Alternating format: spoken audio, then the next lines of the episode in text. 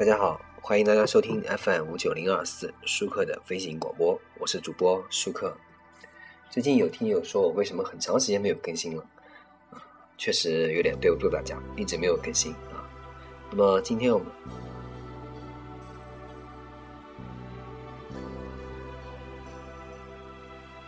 那么我们今天呢就来更新一下，呃，本期呢因为我的一个妹妹应该说啊。现在在上海上班，那么今天呢，他也在听我的节目。其实我今天这期节目呢，是想说一下，很多人发现一个特点啊，可能大家不知道有没有注意到这个特点，就现在很多人啊，都从这个很多我记我记得当初我们开始说逃离北上广，那么现在很多人呢又逃回了北上广，就是觉得在逃出去以后呢，觉得北上广还挺不错的，又回到了北上广。我们这里北上广，北京、上海、广州啊，还有包括深圳啊这些城市。那么呢，我们今天的这期节目呢，就来说一些故事，通过故事来讲一些这个道理啊。首先讲一下，呃，作为这个主播的我，我出生在一个长江边的一个算是四线城市啊，三四线城市应该说，历史其实很悠久。过去呢，其实也是个非常响当当的商铺啊。那么在这种城市出生的人啊，我们有个同感，就是什么呢？就是我们的城市都很小很小，所以我这一届的学生啊。不是幼儿园同学，就是小学同学，再不就是中学同学，总之都能扯上关系。如果就像我们这样在本地上班的这个这个人啊，我们就会感觉到我们这个城市特别小，我们到哪里都能见到我们熟悉的人啊。那我们言归正传，我们说一下我们我的一些经历啊，我的我周围的朋友一些经历。就我有个小学同学呢，我有个小学我有一个小学同学啊，这小学同学呢，他小学的时候啊，成绩非常一般。所谓的一般是什么一般呢？就是真的真的很一般，而且经常逃课，你知道吗？啊，你没听错，对，小学就开始逃课，并且呢，撒一些莫名其妙的谎啊之类的。所以从小到大呢，跟我们大家呢都不是很合群啊。就这样呢，呃，一直上到初中啊。中考的时候呢，由于成绩一般，考不上重点高中啊，就上了一个以艺术类高中的艺术类为主的这个普通高中。当然了，他当时没有这个基础，所以高一就开始学画画画。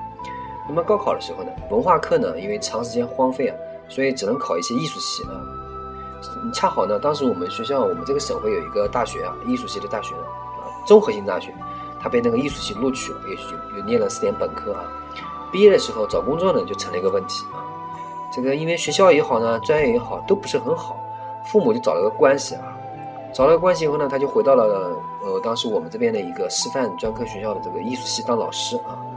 呃，刚去工作呢，就发现了同单位的一个年轻的同事啊，他们两个就开始谈恋爱了，结婚生孩子了，是不是？那么过了几年以后呢，这个城市要发展，首先要加强教育，是不是？所以呢，就把几所专科学校合并成了一个本科院校。艺术类呢，由于这个比较单一啊，它就被完整的保留了。原来的专科院校呢，这个大多数老师啊都是本专科毕业。那么我这个同学呢，他是本科班科班出身，于是呢就成了骨干，各种培训啊、课题啊、机会啊都很多。那么他就很努力抓住这些机会，成为系里最年轻的这个优秀教师啊。这个城市里面呢，因为现在也知道很多是望子成龙的家长，所以呢他也开班授课，也教一些孩子的绘画基础，就这样开始起步了。现在呢，这个这对夫妻啊，在我们这个城市里面过着非常非常好的生活。成本比较低，收入也很高，每年还寒暑假，工作还稳定啊，呃，儿女膝下，受人尊敬，这是一个故事啊。等我们接着来讲第二个故事。我另外一个初初中同学啊，女生啊，初中的时候呢，属于那种很容易就想不起来便遗忘那种。父亲呢，当时我们市委的一个副处级干部，中考的时候分数差了一些，学校为了赚钱和照顾关系呢，就专门开了几个班，招这些成绩不够的这些孩子们。但是呢，又怕其他家长有意见啊，就于是把这些孩子们就放在独立的班级里面，师资力量非常非常强啊。呃，带生源分开。高考的时候不知道考到哪里去了，我也不知道。呃，但是肯定是没有上本科线的啊。他父亲想了不少办法，但是也算上了大学了啊。四年都没有消息，不知道什么大学，我不知道啊。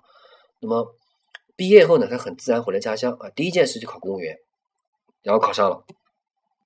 然后在我们这边的市政府办公厅，他父亲当时升了半格，好像是这个市委什么副秘书长吧，我不太清楚了，大概是这样。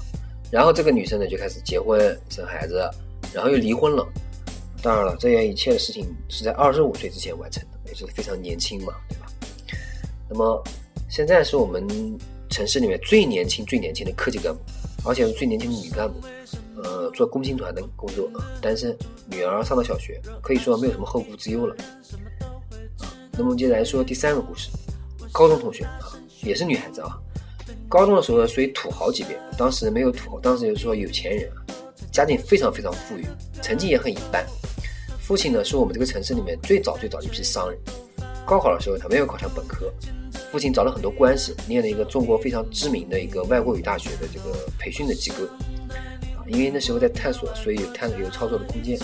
大三的时候去了新西兰，然后半年以后呢，他父亲因为经济犯罪被逮捕，判了十一年。前些年他回来了，呃，因为他父亲提前释放了。呃，第二个呢是移民办完了，回国以后呢选择回到家乡，因为父亲过去有很多很多做生意的朋友，所以出来以后自然要联系啊，然后就跟着父亲老伙计做这个房地产开发，当然和他专业没有一点点关系啊。那么现在一直在做这个。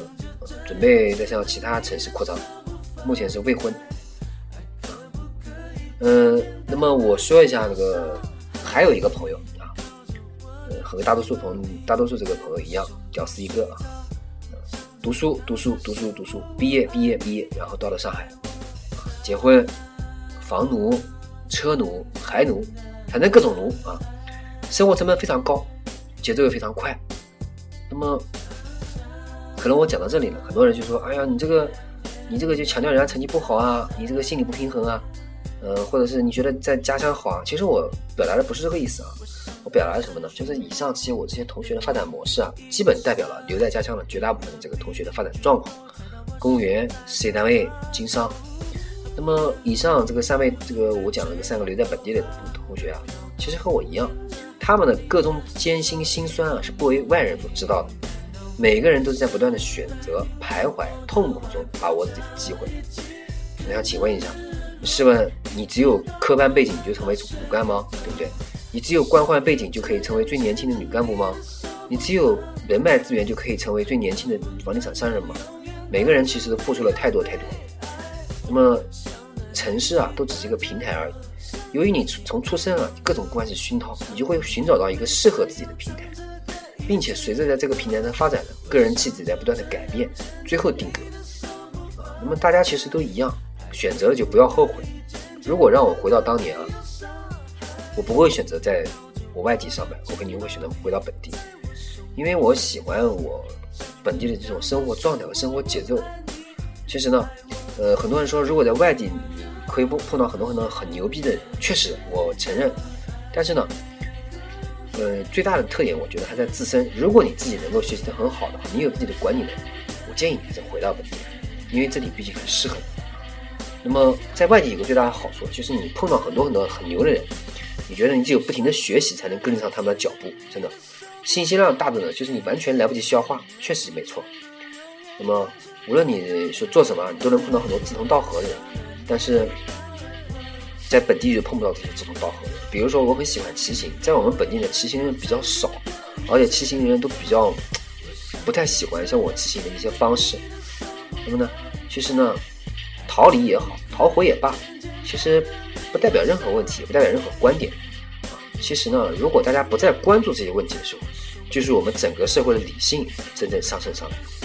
所以啊，今天的话题呢，讲的是这个问题。那么大家有空可以跟我私信联系。其实今天的话题呢，也是因为我一个我的亲戚在上海上班，那么呢，我当时劝他要回来，但是后来想想看呢，还是说一说这个话题，让大家感受一下。好，感谢大家收听本期舒克的飞行广播，我是主播舒克，谢谢大家。